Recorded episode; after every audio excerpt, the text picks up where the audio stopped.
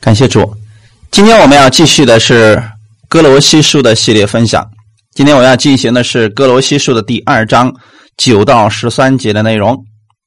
哥罗西书第二章九到十三节，我们今天分享的题目叫“在他的丰盛里活着”。好，那我们一起先来做一个祷告。天父，我们感谢赞美你，谢谢你预备着时间。让我们一起能够在这里分享你的话语，在我们分享的时候，你在我们每一个人心里面来更新我们，帮助我们，让我们不仅仅认识到耶稣，你是我们丰盛的源头，是我们祝福的源头，更能够让我们把这样的祝福能够活出来，活在我们的生活当中，给我自己也给我身边的人带来益处，帮助每一个今天来寻求你的弟兄姊妹。你亲自帮助他们更多的来认识你，哈利路亚！奉主耶稣基督的名祷告，阿门。好，我们先来读圣经《格罗西书》的第二章九到十三节。因为神本性一切的丰盛，都有形有体的居住在基督里面，你们也在他里面得了丰盛。他是各样执政掌权者的元首，你们在他里面也是受了不是人手所行的割礼，乃是基督使你们脱去肉体情欲的割礼。你们既受洗与他一同埋葬，也就在此与他一同复活，都应信那叫他从死里复活神的功用。你们从前在过犯和未受割礼的肉体中死了，神赦免了你们一切过犯，便叫你们与基督一同活过来。阿门。好，这是我们本文读的一个经文。稍微回顾一下上次我们所分享的内容。上次我们提到保罗非常。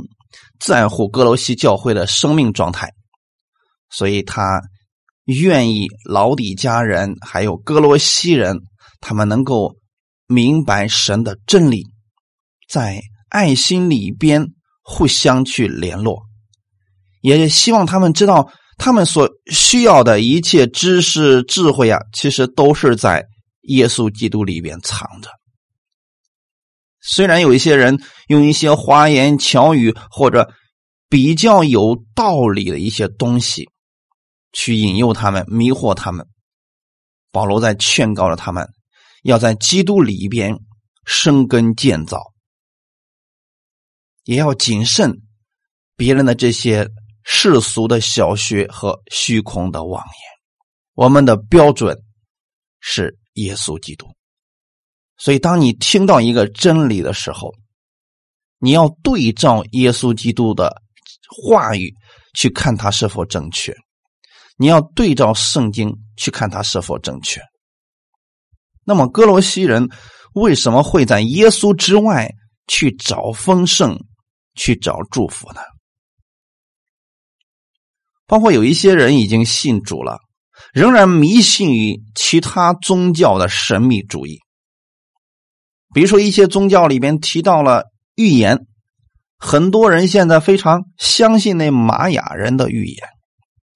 比如说，一些星象学、算命、看相等等，他们为什么还会迷信于这些东西呢？原因很简单，因为他们不知道耶稣基督是一切丰盛的源头，在他里面。一无所缺，所以只有当人认识到基督的丰富之后，他绝对不会在耶稣基督之外再去寻找了。因为有了耶稣，你就拥有了一切，他赐给我们的一切完全够用，而且是丰丰富富的。原因很简单，因为他是丰盛的。他才能把丰盛赐给你。如果你信了一个神，他本身都是死的，你把他埋在土里，他自己都出不来，你又何必让他来祝福你，他又如何能让你去丰盛呢？但耶稣不是这样的，耶稣本身就是丰盛的。我们信了他，他让我们住在他里面，我们就是丰盛的。我们今天已经信了主耶稣基督的人，无需再回归小学。这里的小学很明显指的是世俗上的一些宗教迷信，或者说犹太人的律法主义。不要再回到这里边去了。你已经拥有最高的智慧了。你应该在耶稣基督里边多认识他，多领受他的教训，因为他把一切都赐给你了。你总得知道你拥有什么样的丰富吧。所以，只有通过读圣经或者听到。让你更多的认识耶稣基督的丰富，你才能够蒙福。我说的是将这样的祝福临到你身上，他特别乐意把这一切丰盛都赐给你。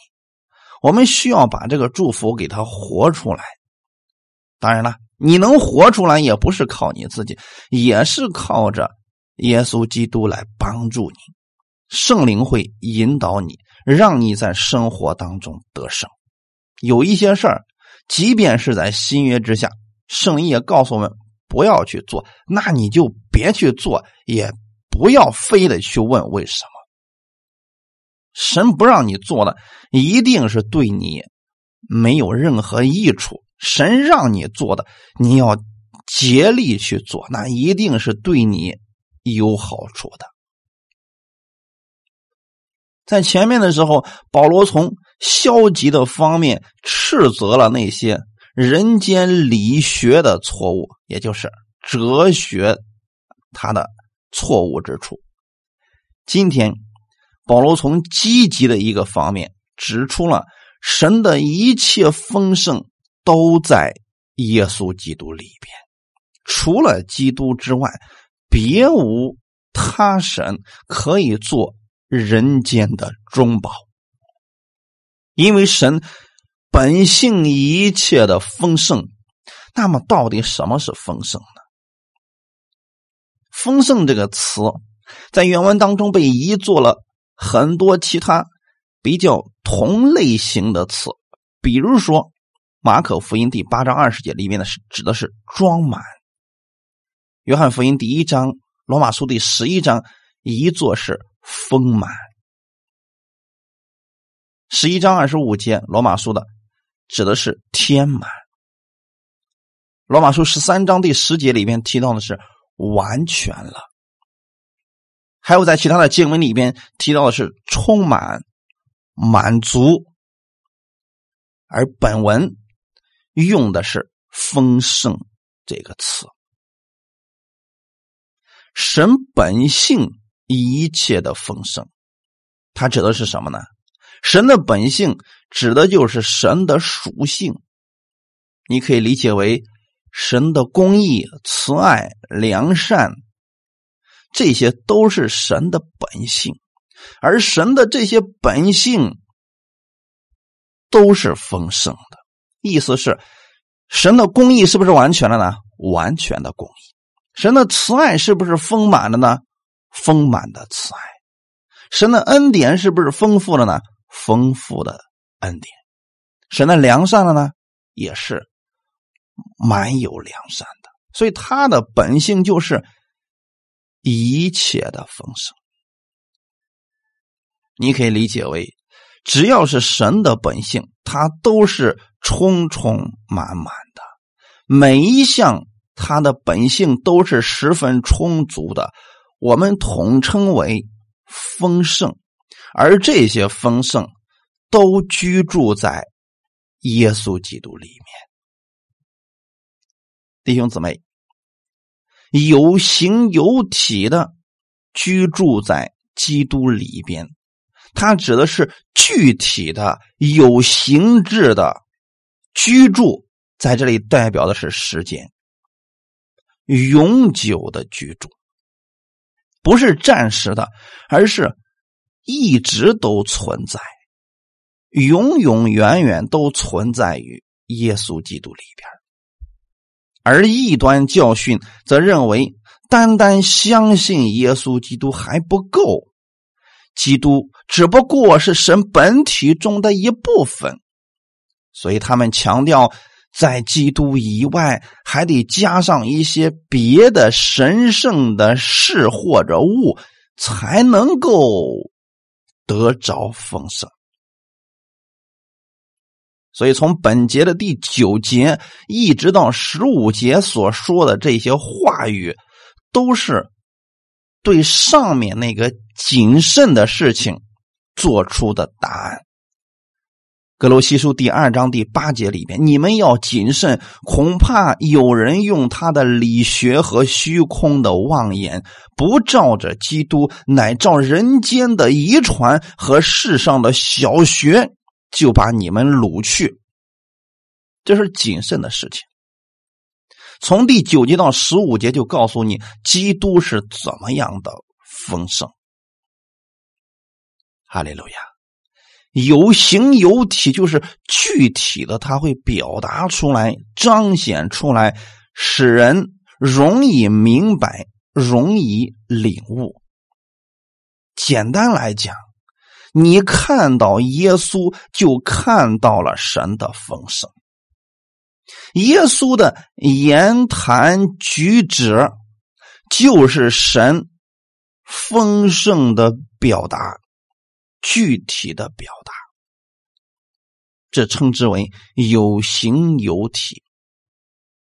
约翰福音第一章十七到十八节，约翰福音第十第一章十七到十八节，律法本是借着摩西传的，恩典和真理都是由耶稣基督来的，从来没有人看见神。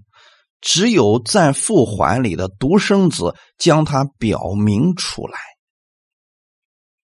这段话语的意思是什么呢？把律法和恩典做了一个对比。今天我们不是活在摩西律法之下的那一群人，我们是活在耶稣基督里面的一群人。在耶稣基督里边有什么呢？恩典。和真理，虽然我们如此说，可是怎么能够看到这恩典和真理呢？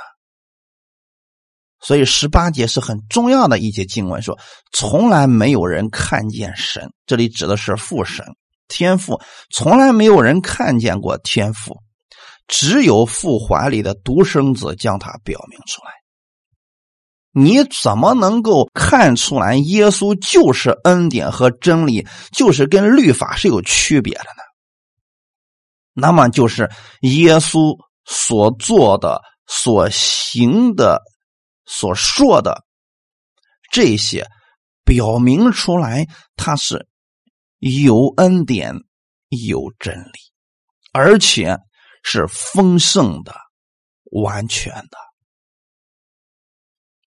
约翰福音第一章十四节，道成了肉身，住在我们中间，充充满满的有恩典有真理。我们也见过他的荣光，正是父独生子的荣光。这里所说的“道成肉身”，指的就是耶稣成了人的样子，住在我们中间。你看到的耶稣，他是一个充充满满的有恩典、有真理，这个是有区别的啊。有一些人身上也有一点恩典，也有一点真理，没有一个人说他身上全都换了一点好处没有的。就算是这个人很恶毒，他可能也爱自己的孩子，所以他身上也会有一点恩典和真理。可是。你们所看到的耶稣，他是丰盛的恩典和丰盛的真理。换句话来讲，他是充充满满的恩典和真理。人们看到耶稣，就看到了丰满的恩典和真理。这是一个事实。所以你们仔细去读四福音书，你可以看到耶稣正是这样的一个存在。我们也见过他的荣光，正是父独生子的荣光。所以耶稣他把神的恩典和真理表明出来了，而且告诉我们，这就是天赋的样子。所以本节指的是凡属乎神本性的这些特质，都在耶稣基督里边了。基督道成肉身。使这神本性一切的丰盛都让我们看见，而不再是一种抽象的东西。那么，耶稣没来之前，我们也说神是丰满的，有恩典，有真理。可是，没有人见过实实在在的到底丰满到什么程度。可是，当你看到耶稣所说的、所做的，你就明白了。他所说的、所做的一切，都是为了我们得益处。那么，如果是这样的话，你干嘛不信这位主呢？他是为了你好呀。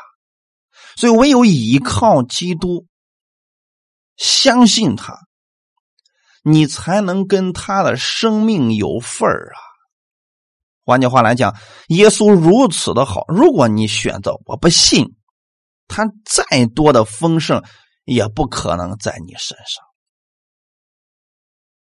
对不对？所以得着基督就得着了天赋的一切，你就得着了神本性一切的丰盛。哈利路亚！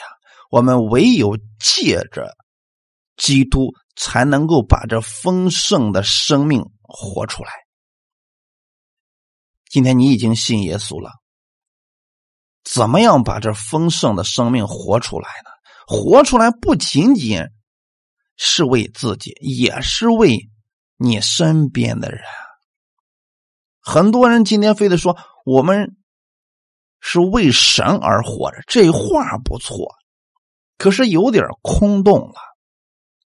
怎么样做才算是为神活着呢？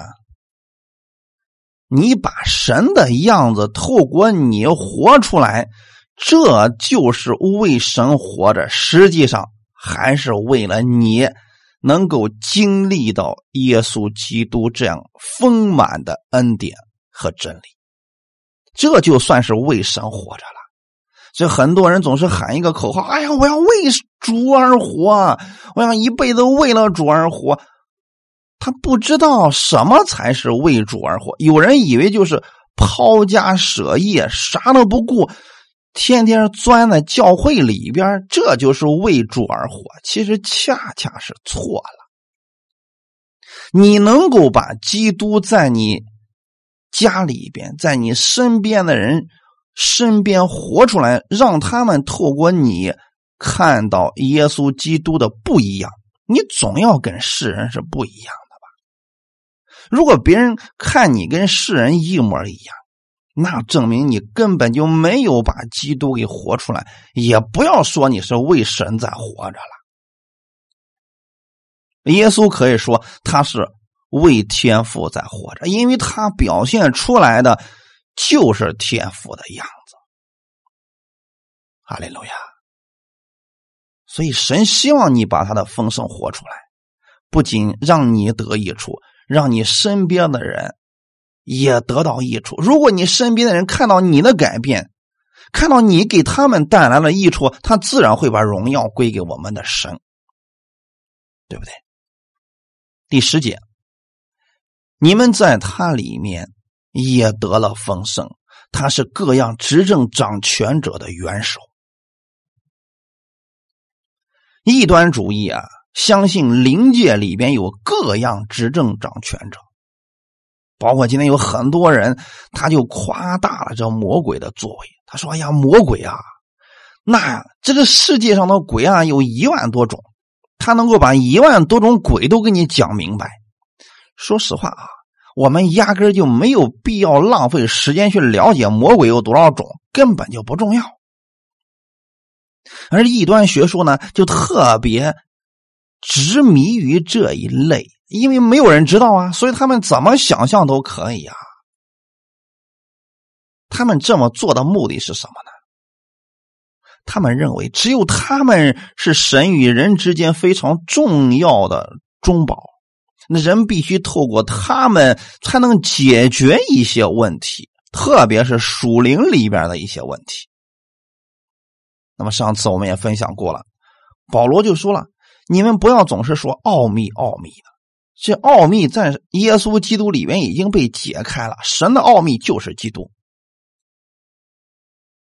你们在他里面也得了丰盛，这句话很明显的，保罗要告诉哥罗西人：你们已经得着了神的丰盛了。不要说你正在得呀，这很多人的祷告其实是完全错的。比如说，有一些人开始祷告说：“主啊，求圣灵现在浇灌下来，降临在我们中间吧。”那这么祷告的意思是什么呢？圣灵还没降下来，是不是？可实际上是什么呢？圣灵早住在你里边了。我们今天要相信圣经上是怎么说的，这才是重要的。哥罗西人之所以会沉迷于那些。异端学说、神秘主义，是因为他们觉得他们还没有得着这个丰盛，他们正在得这个丰盛。就像现在，耶稣把一切救恩都成了，都做完了，你相信了，你就全部都得着了。可是很多人告诉你，你正在得，你还没得救，你正在得救。就像一个孩子一样，我们告诉他，你正在生。都十年了，我们告诉他你还在生，这是一个什么状态的存在呀？很多人信了主十年，他不知道自己已经得着丰盛，耶稣已经成就救恩了，他已经被称义了，这些他都不知道，他正在称义，他正在被拯救当中。这很明显跟哥罗西人犯的是同样一个错误，才会给异端留下了空间。你这种方式不行啊！你必须透过我们这种方式才可以啊！所以保罗就告诉他们：你们已经得着了神的丰盛了。你们既经既然已经在基督里面，就已经领受了神的丰盛的生命。这跟神是有关系的人。由此可见，我们今天信主，他不是一个高深莫测，让你。不明白的一些事情，神也不是像那些神秘主义哲学家所说的高不可攀、不能接近。你看耶稣就知道了，耶稣在世上走着的时候，容易接近吗？太容易了，反而是人拦阻了很多的人来到耶稣面前。比如说，耶稣很多有门徒。那么有一些人就要找耶稣，门徒们就给拦下来了。有一次啊，有一个人带着他的孩子要让耶稣给他孩子祷告，门徒们说不行，我们父子忙着呢，你家孩子这么一点事儿，不能麻烦我们父子。然后耶稣怎么说的？让小孩子到我这儿来。弟兄姊妹，很多人就是把耶稣、把我们的神搞的是高高在天。从来就没有来到地上，而且是不能够接近的，或者说告诉你多少种方法、多少种理由，你接近了自己之后，你才能够亲近神。这种方式全都是错误的，因为我们可以很轻松的来到耶稣的面前，我们可以借着耶稣。很容易的到天父的面前，你的祷告只要是以耶稣基督之名祷告的，天父都是垂听的，因为基督跟我们现在联合在一起，我们里边住着基督，基督，我们也在他里边。阿门。你们在他里面得了丰盛，这句话的意思就是。现今你们都是在耶稣基督里边的人。罗马书第八章第一节也说了嘛，如今那些在基督耶稣里的就不定罪了。你怎么进入到基督耶稣里边去的？信耶稣在十字架上为你所成就的这一切，你就在基督里边了。哈利路亚！你在他里边，你就是在丰盛之中了。一定要先认识到这一件事儿，之后你才能活出来呀，要不然活不出来的。下一句。他是各样执政掌权者的元首。保罗为什么要提到这个事儿呢？那么异端就认为啊，一一个片儿，比如说现在这个地方，那么这个地方有个小鬼管着，哎，到市里边呢，有比市更大的一个小鬼在管着，省里边有省的鬼儿，呃，一个国有一个国的鬼儿，啊，最大的鬼儿呢就是撒旦。啊，他们把鬼都分的非常的细化，就像行政管理一样。那么，弟兄姊妹，异端如此去分解的意思，其实就是让人们误解耶稣。在此呢，有很多人就说了：“哎，耶稣也不过就是天使之一呀，哎，哎，他不能算是最大的那一个呀。”所以保罗这些话就是反驳当时异端所主张的道理。他们认为基督就是天使之一嘛，是较低级的神当中的一位。当然了，这些异端分子以日月雷电，还有花草树木都当作神，并且他们认为啊，这个些都是由各式各样的神。或者天使在掌管着，在此呢，保罗指明了基督是各样执政掌权者的元首。意思是什么呢？保罗根本就不承认这些异端分子所主张的各级天使掌管宇宙万物的这种说法。你们千万别以为这。日头有一个神管着，月亮有一个神管着，啥时候下雨有一个雷神、雨神给管着，这些都是异端的说法。那么保罗在此其实也说明了另外一个事儿：不管你什么等级的天使，不管你是什么样的这个执政掌权者，基督都远超过他们。啊，虽然确实。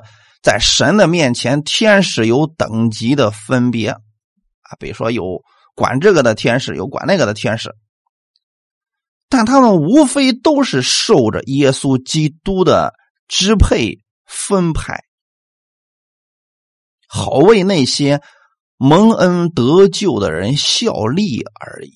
希伯来书里边告诉我们很清楚，你们不知道天使都是服役的灵吗？为那承受应许的人效力，那指的就是你呀。当你信了耶稣之后啊，会有一些天使在为你效力呀。但你知道，这些天使之所以效力于你，正是因为受了基督的差遣，要成就基督的旨意。他绝对不是基督，也不能够代替基督来帮助你。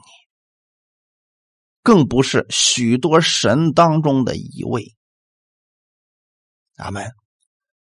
所以保罗在这里告诉我们：不管你们过去你们信的是什么样的宗教迷信，我要告诉你们，耶稣就是各样执政掌权者的元首。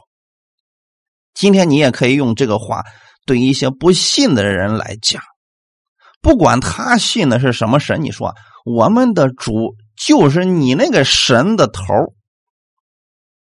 他是万王之王，万主之主，万神之神，这就可以了呀。十一节，你们在他里面也是受了也受了不是人手所行的隔离，乃是基督使你们脱去肉体情欲的隔离。你们在他里面，这是一个事实啊。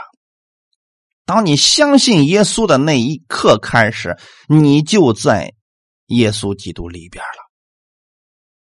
你并不是靠着什么行为仪式进入到基督里边，你靠的是信。你们得救是本乎恩，也因着信。这是一句非常重要的话语。如果我们不知道我们信了就在基督里边。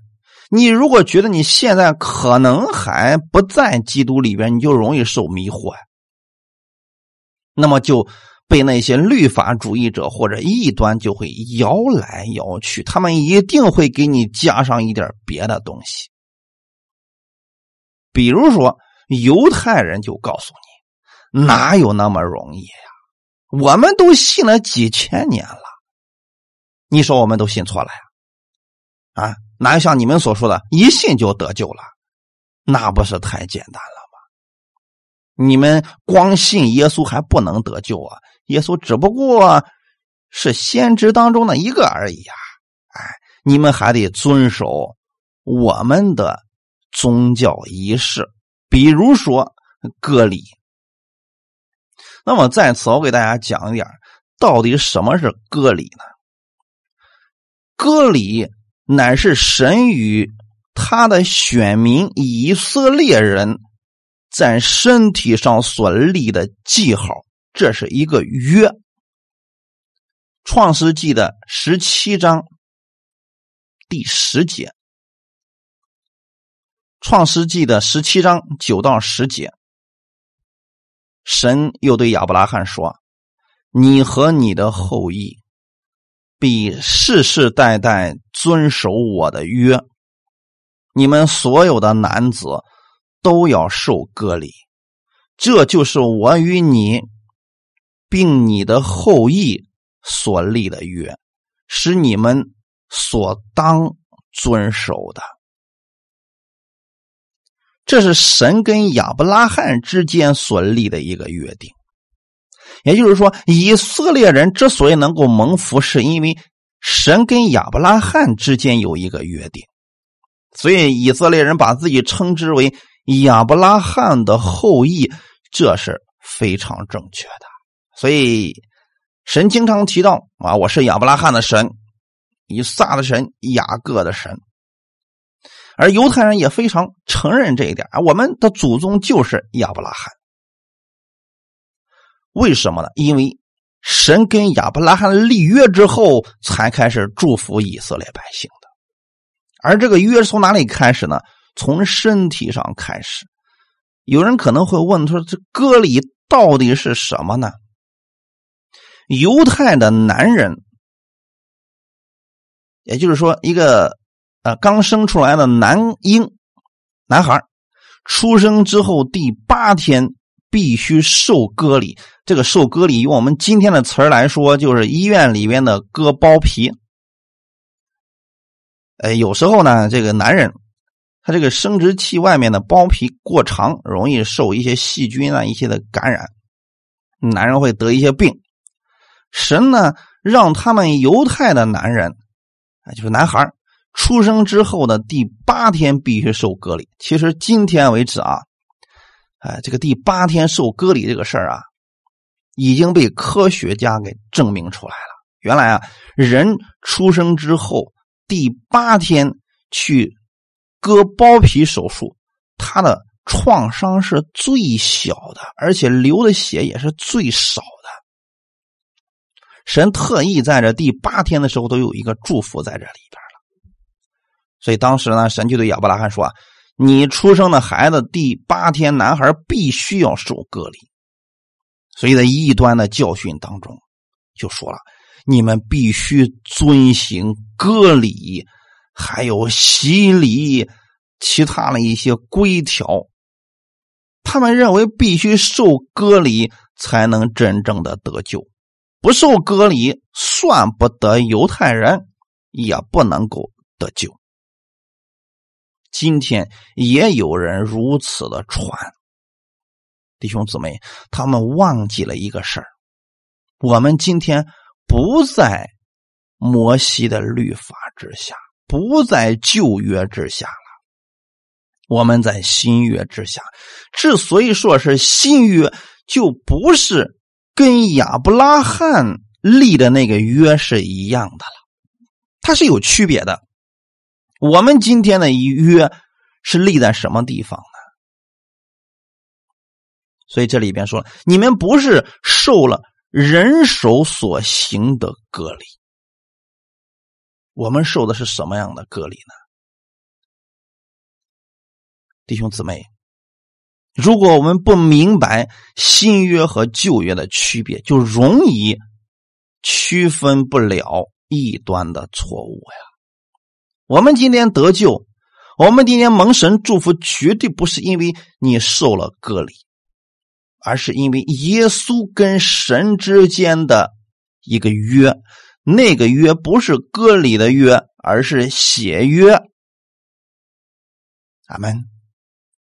因为旧约的时候，割礼其实也是要流血的。如果不行割礼的话，神不承认。你跟他是有约定的人，所以有一次的时候，摩西被神差遣要去救以色列百姓，在路上的时候，耶和华要杀摩西，原因是什么呢？因为他的儿子就没有受割礼，所以他的媳妇儿啊非常知道，也很聪明，当时就给他的儿子行了割礼，并且称他的儿子为血狼。其实这里面有个意思啊，它是什么样一个比较有意思的事情呢？摩西呢，他原来是王子，后来落魄了，娶了这个叶陀罗的这个女儿，结果呢，他这个女儿啊，就是摩西的这个妻子呀，那脾气是相当的火爆啊，根本就不听摩西的，行什么隔离啊？我又不信你那个神。所以他不是不知道，他知道，但是就是不做。所以他看到神要杀摩西的时候，他知道自己问题在哪里，所以立刻就做了这个事，神就放过他了。这就是摩西律法之下，你自己必须先做到，你再去要求别人，要不然你就别去做。你都不在约当中，你去给别人讲什么约呀？所以，弟兄姊妹，我们知道我们在新约之下，我们也知道我们今天靠的不是那个个例，而是耶稣基督的血给我们所立的新约。我们知道了，我们才能告诉别人说清楚。如果你都不清楚，你给别人说什么呀？所以今天有很多人说了：“哎呀，光信耶稣不够啊。”还必须接受水洗、割礼，或者遵守了某种仪式才能得救。这些全都是异端错误的教训。虽然说仪式是好的，但是我们要明白，仪式并不能让你得救。你今天就算孩子刚出生，你把他放在水里洗了，让他受洗，他仍然不能得救，因为受洗不是得救的必要条件。信。才是，我们所受的不是人手所行的割礼，就是不是外面肉体上的这个仪式。本文所说的意思，真正的割礼，并不是人手割去身上的一块皮而已，乃是在基督里边让他帮你脱去肉体情欲的那个割礼。就是改变你的生命啊！哈利路亚。罗马书第二章二十五到二十九节。罗马书第二章二十五到二十九节，你若是行割行律法的割礼，固然与你有益；若是犯律法的，你的割礼就算不得割礼。所以，那未受割礼的，若遵守律法的条例，他虽然未受割礼，岂不算是有割礼吗？而且，那本来未受割礼的，若能全守律法，岂不要审判你这有遗文和割礼、竟犯律法的人吗？因为外面做犹太人的不是真犹太人，外面受肉身的割礼也不是真割礼，唯有里面做的才是真犹太人。真割礼也是心里的，在乎灵，不在乎遗文。这人的称赞不是从人来的，乃是从神来的。保罗这段话也说的非常的清楚啊！你如果坚持去守律法的那些东西，这些固然对你有益的，但如果你所说的你都做不了，你所说的那个对你来说没有什么益处了。我们一直在强调，各种仪式都是好的，但仪式不能让你得救。如果你不知道这个仪式的意义，就去遵守这个仪式毫无意义。你看犹太人受隔离，你也是受隔离，人家受祝福，你却没有。因为你犯律法呀，但如果呢，你没有受隔离，你却遵守了他们的律法，神照样祝福你，这是很简单呀。这就是为什么有一些人，他们仍然能够蒙受祝福，却没有信。我说的是地上的祝福啊，就是因为这个原因，他们明白了神祝福的这个原则，所以去做了而已啊。所以神就说了，外面做犹太人不是真犹太人。他指的就是肉体上的这个割礼嘛？那么唯有里面做的是什么意思呢？心里边的相信，这个是在乎灵，不在乎仪文。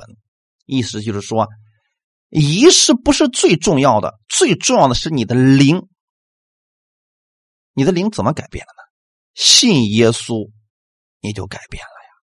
而且呢，你不是受人而来的称赞。你的行为好了，你去受割礼啊，各种仪式啊，人们说：“哎呀，你看看人家，各方面都表现好啊，人称赞你。”但是真正让你得救的是从神而来的认可和称赞呀。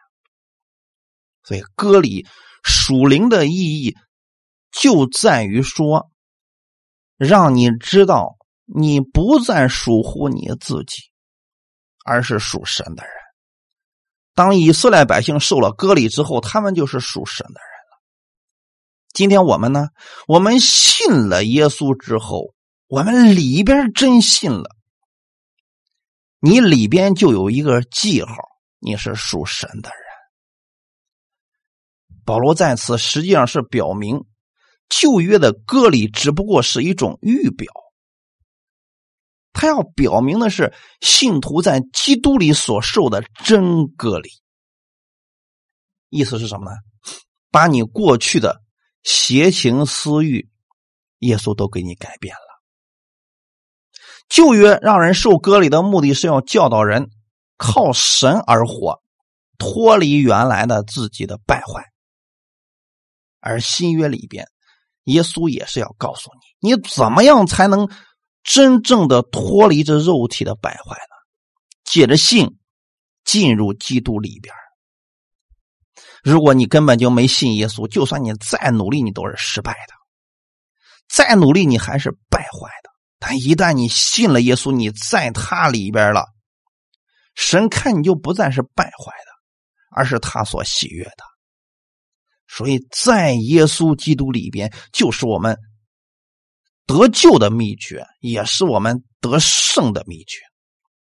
这里有句话说：“他使我们脱去肉体的情欲。”今天很多人是告诉你，你要努力的治死你的肉体啊，要努力的治死你的情欲啊，都不看圣经是怎么说的。如果你能够努力的致死你的肉体，脱去情欲的败坏。那要耶稣来做什么呀？如果你努力可以做到，耶稣就不需要做了，你也就不需要依靠耶稣了。很明显，你靠自己做不了。犹太人一千五百年在律法全都失败了，证明这条路是走不通的。所以新约是基督使你们脱去肉体情欲的，哈利路亚，不是你。主角就不是你，而是耶稣基督，他能够帮助你脱离这肉体的情欲啊。很多人总是喜欢看一些表面的、看得见的、触摸得到的这些仪式，往往却忽略了仪式所代表的真正意义。无论是割礼、是洗礼，还有各种犹太的仪式，其实最终都指向了耶稣基督啊！弟兄姊妹，我们怎么样才能够明白他使我们脱去肉体的情欲的？就是焦点不要放在你身上，不要想靠着做什么来胜过你的肉体这个情欲。比如说，有一些人有吸烟或者喝酒的这个瘾症，脱离不了啊，试过很多次戒烟戒酒都失败了。你过去用的方法一定是人的方法，那么现在呢？神的方法很简单，你要相信他能够使你。脱去这个问题，那你怎么做呢？靠着宣告，在耶稣基督里边，我是神所爱的。焦点不是你，是他。你能帮助我脱离这烟瘾和酒瘾，你就这么宣告，不断的认清耶稣能，耶稣能，你就能了。哈利路亚。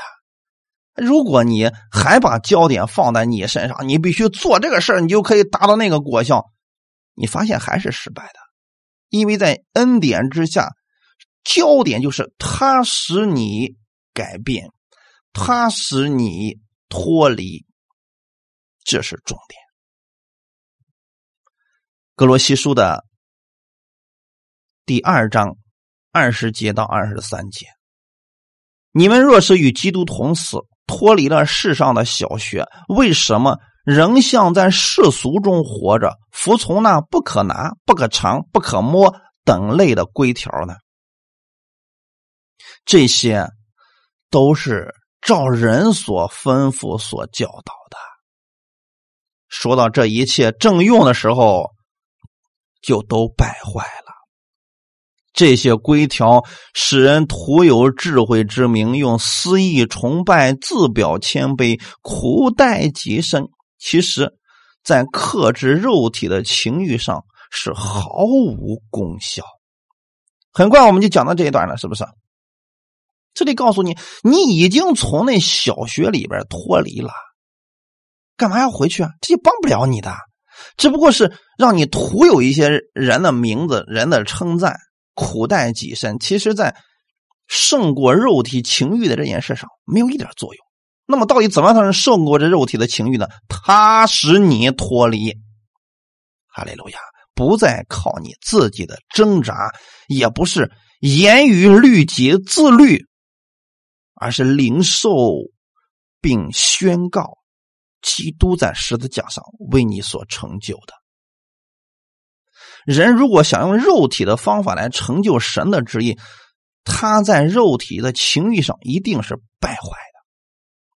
所以本文的十二节和十三节，你们既受洗与他一同埋葬，也就在此与他一同复活，都因信那叫他从死里复活神的功用。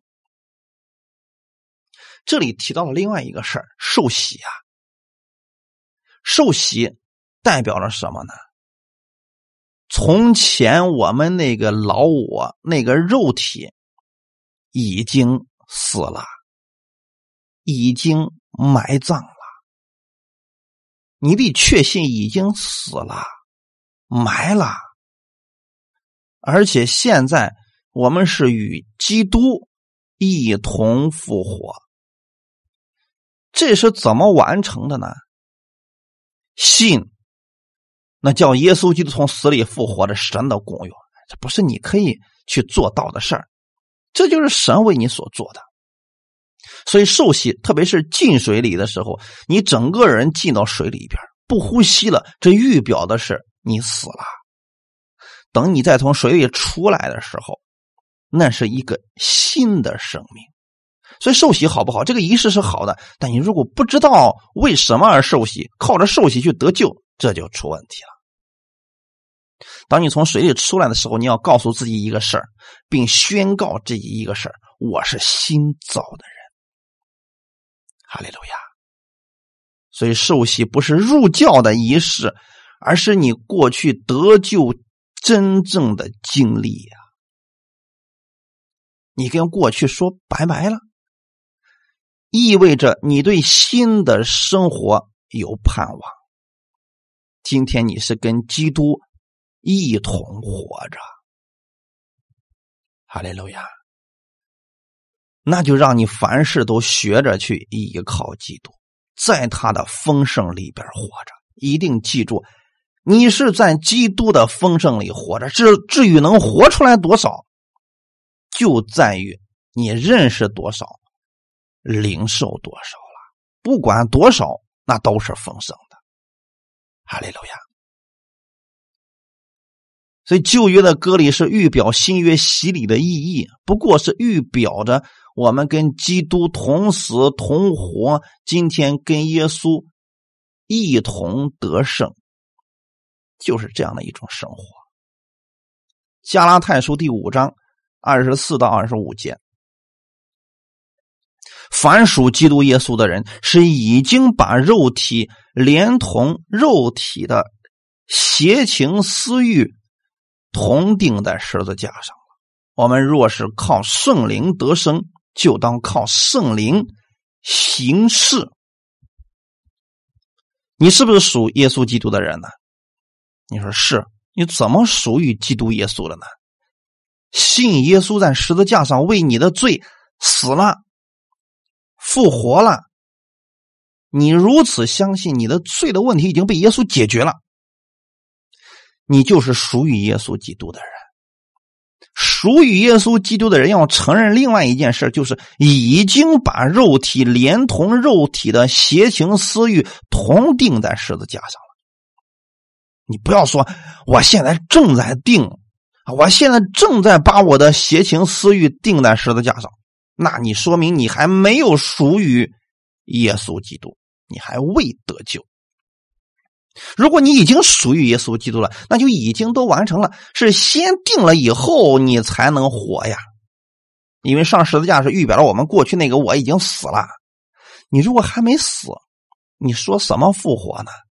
如果你已经复活了，证明你过去那个已经死了，已经被钉在十字架上，不是天天钉，也不是正在钉，是已经钉上去了。罪的问题解决了，你才能属于耶稣基督啊。然后我们活着靠的是什么呢？圣灵。所以二十五节说：“我们若是靠圣灵得生命，你是靠着圣灵得生命的呀。就是你那个旧的生命死了，现在呢，新的生命活过来了，是圣灵在你里边活着，对不对？你就当靠着圣灵行事，这就是你的行为的问题了，活出你。”圣灵引导的生活了。有人说：“圣灵咋引导我呀？”耶稣怎么活，你就怎么活。新约的书信里边告诉你有生活的一些详细的法则，你要去读的。千万不要不读圣经就说我咋活，你肯定不知道怎么活呀。新约书信里面有告诉你不可做的事儿，可以做的事儿，这就是靠着圣灵。行事，因为本身圣经就是圣灵吹气的，这就是圣灵所漠视的东西。哈利路亚！你跟耶稣已经同定、同死、同满、同复活，这事儿都已经完成了。这都是靠着信，那叫他从死里复活，神的供应，这一切都是神做的。你现在要做的事是什么呢？凭着信心领取神的这个丰盛的恩典。哈利路亚！感谢赞美主。十三节，你们从前在过犯和未受割礼的肉体中死了，神赦免了你们一切过犯，便叫你们与基督一同活过来。死了的人是不能再犯罪的。许多人在没有信耶稣之前，道德很败坏，很软弱，哎，无法胜过罪恶。神。已经赦免了你们一切的过，一切包括多少？所有的，过去的、现在的、将来的。因为神没有时间概念，神是超越时间和空间的。这个详细的，你们可以听我过去的一些讲到的分享。神所看到的一切，绝对不是我们所看到的一切。神所说的一切，就是超越时间和空间的一切。他已经赦免了你们一切的过犯，就是不再追究你们所有的罪了。过去的那个你已经死了，罪的问题已经被耶稣解决了，付清了代价，所以神赦免了，是耶稣合法合理的为你的罪付上了代价。所以不要把你的焦点再放在你的罪上，应该把焦点放在耶稣在十字架上为你所成就的这功上面。如果神不赦免你，你还是死的。神已经赦免你了，你就应该承认另外一个事实：你跟基督一同活了。哈利路亚！你跟基督一同活了，不是让你活得更糟糕，不是让你活得跟过去一模一样，是让你活的跟基督一样。是耶稣怎么活，你在这世上也怎么活。哈利路亚！耶稣在世上的时候是什么样子呢？你们要去读。新约书信的四福音书：马太福音、马可福音、路加福音、约翰福音，里边详细记载了耶稣在这个世上怎么生活的。你要去效法耶稣基督，但总归就一个字儿：爱。耶稣是爱神、爱人如己。你要领受耶稣的这个能力，然后去活，你就能够活出。这丰盛的生活来了，哈利路亚！你的生命已经是丰盛的了。你现在要做的，把耶稣的丰盛活出来，因为你已经在他的丰盛里活着了。明白多少，活出来多少，你的生活会越来越丰盛。哈利路亚！我们一起来祷告，天父，我们感谢赞美你，谢谢你帮助我们。透过你的话语，更多的来认识你。你是丰盛的，你把你丰盛的生命赐给了我。我借着信领受了耶稣基督这丰盛的生命。我知道我现在是在基督耶稣里边，我在你的丰盛里边。这些事情在属灵里边已经完成了。主，你赐给我力量。让我按照你的话语去生活，赐给我力量，让我愿意甘心乐意的，愿意顺从你的话语。我知道，你让我所做的都是对我有益处的。我愿意把你的话语记在我的心里边，使我在丰盛当中看到你的作为，让我的生命跟过去完全不再一样。也让我身边的人透过我看到耶稣基督的丰富，所有的一切都是丰富的。你是我祝福的源头，我愿意跟随你的脚步。哈利路亚！因为我知道神一切的丰盛都在你里边，而你也在我里边，我在你的里边。请你帮助我在今天这个时间当中认识你。我在新的一天开始的时候，我可以宣告你的丰盛，正确的认识我这丰富的祝福，然后活出来。哈利路亚！祝福今天所有听到的弟兄姊妹，愿耶稣基督这样的丰富透过你活出来，解决你现在所有的一切问题，无论是身体上的、心理上的、生活当中的问题，耶稣的丰富都可以胜过他。不要担心，也不要灰心，依靠他，让他来帮助你，他使你脱离一切患难，他救你脱离一切危险，他使你越来越丰盛。哈利路亚！